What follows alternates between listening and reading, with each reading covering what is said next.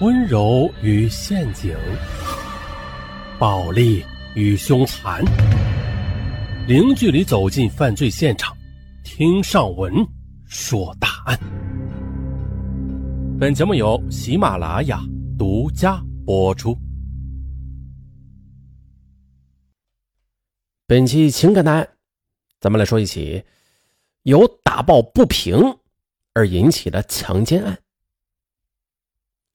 说的是1986年4月，肖立建出生于陕西省华阴市郊区农村，其父母都在家里务农。2009年夏，肖立建从陕西工商学院毕业之后，可是却一直没有找到理想的工作。当年国庆节，肖立建就按照当地的农村习俗和同村姑娘李静结了婚。次年底，他们的女儿降生了。女儿出生之后，啊，各种开销就突然增多。肖立建、李静夫妻俩都没有正式的工作，他们就感到这经济压力很大。二零一一年春节刚过，肖立建将妻女留在老家，只身的奔赴上海。很快呀，他应聘到了位于青浦区徐泾镇的兰陵电器有限公司，当上了一名业务员。上班之后，呃，这肖立建发现啊。单位里有一个叫陈军波的青年同事，是陕西汉中人，比肖立建大两岁。很快，这两个背井离乡在外地打拼的青年老乡惺惺相惜，很快就成了无话不谈的朋友了。二零一一年四月的一个星期天，陈军波将独自在上海的肖立建啊请到家中去喝酒。肖立建到了之后啊。第一次见到了好友陈军波之妻张丽红，这面容较好、身材较丰满的张丽红，时年二十六岁，江苏宿迁市人。四年前，张丽红从南京财经会计学院毕业之后，来到了上海，应聘进入了上海飞捷物流公司当出纳。经朋友介绍，陈军波与张丽红就谈起了恋爱，并于二零一零年底结了婚。因为肖立建是丈夫的老乡、同事兼朋友，又是第一次上门做客，啊，张丽红对他是笑脸相迎、盛情款待，这让受到热情款待的肖立建觉得很有面子。于是，在这次家宴之后，肖立军和陈军波之间的关系就更加亲近了。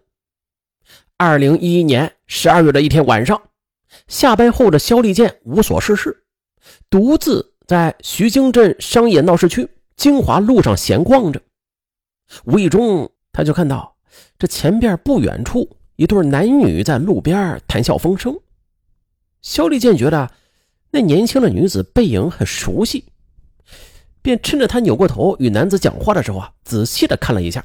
哎呦，竟然是他的好友之妻张丽红，而他身旁的那个男子啊，是一个年约四十岁。身体较胖的中年汉子，肖立建的第一反应，他本想是赶紧上去和这张丽红打个招呼，可是转念一想，哎，不对，看样子啊，他和那个男人很亲密啊，如果自己去和他打招呼，说不定他会很尴尬的。因此，肖立建扭头而去了。这就是一件小事啊，肖立建并没有往心里去。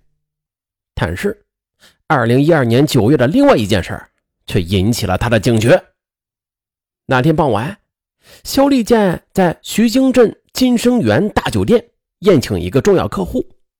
席间，他在上洗手间的途中，路过一间包房时，透过虚掩的大门的门缝，他无意间就看到包房内一男一女正在餐桌前相依相偎，一边调笑。一边喝着交杯酒，肖立建定睛一看，哎呦，那女的怎么又是张丽红啊？而那个中年男人还是上次他在大街上撞见的那个胖子。肖立建当时一愣，眼前的一幕让他想到张丽红与那胖子，他们俩的关系非常暧昧，他肯定是背叛了自己的丈夫。不行。我应该把这种情况告诉陈军波，要对好朋友负责。肖立健就朝卫生间走去，并且掏出了手机，开始联系陈军波。可是电话还没有接通，他就主动啊，又摁断了。他想，捉奸要在床，没有真凭实据，就不应该唐突的告诉好友。万一张丽红和那胖男人还没有到上床的那一步，那岂不是冤枉了他呀？还破坏了好友的夫妻感情了？不行。呃，出于这些考虑，肖立健就将亲眼所见的就埋在了心底。二零一二年九月的一天，陈军波下班之后，在徐泾镇一个餐馆里宴请肖立健。陈军波呢，给他敬了一杯酒。老弟啊，呃，我有一件事想托。原来，陈军波的父母在陕西老家，这修建新房即将完工了，并且准备于十一月八日为陈军波的弟弟举办婚礼。陈军波打算提前回老家，帮着家人张罗一下。他要张丽红在十月八日前从上海赶到陕西，参加小叔子的婚礼。考虑到这一个多月，年轻漂亮的妻子一个人待在上海，他有些放心不下。啊，肖立健点点头。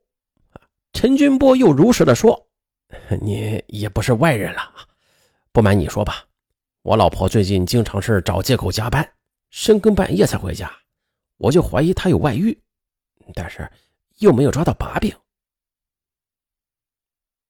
次日，陈军波就请假离开了上海。十月下旬的一天，肖立健加完班，这已经是深夜十点左右了。他想到了好友之托，便坐出租车赶到陈军波的出租屋，敲门之后。张丽红开门，见是丈夫的好朋友，便让肖立健进了屋。肖立健进门之后，便东张西望，啊，确认张丽红是独自在家。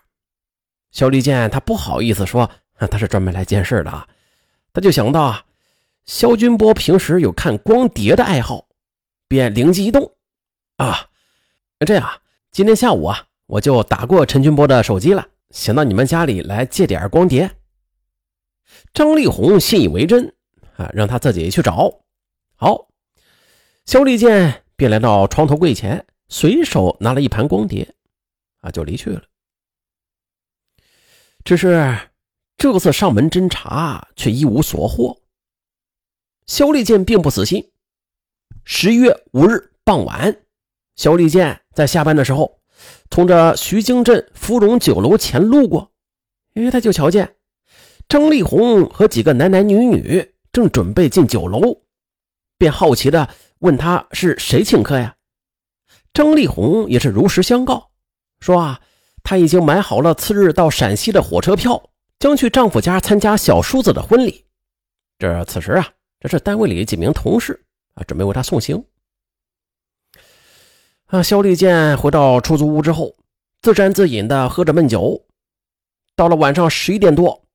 他已经是啊独自喝了三四两白酒了，感到有点晕乎乎的，便上床睡觉。可是啊，酒后的他在床上是翻来覆去，却怎么也睡不着，便开始胡思乱想起来。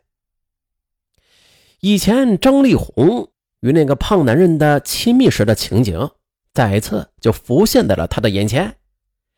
他不由得想：既然明天张丽红要去陕西，那么……那胖男人会不会在今天深夜去给他送行啊？肖立健甚至预感到了，今天晚上啊，能够将他们捉奸在床，掌握了铁证，就可以向好友陈军波汇报交差了。这样一想，肖立健就来了精神了，马上翻身下床，乘坐出租车来到了陈军波的暂住地。凌晨一点左右。肖立健就站在陈军波的出租屋门前，开始使劲的敲着门。哎，这一回敲了好一会儿，张丽红这才打开了里面的木门，并且还神情紧张的问：“这么晚了，你来干什么呀？”肖立健一边打着酒嗝，一边回答：“我就是找你有急事你快开门。”张丽红很不情愿地说：“太晚了，有什么事明天再说，你快回去。”可是张丽红她越是这么说，肖立健他就越觉得 有问题。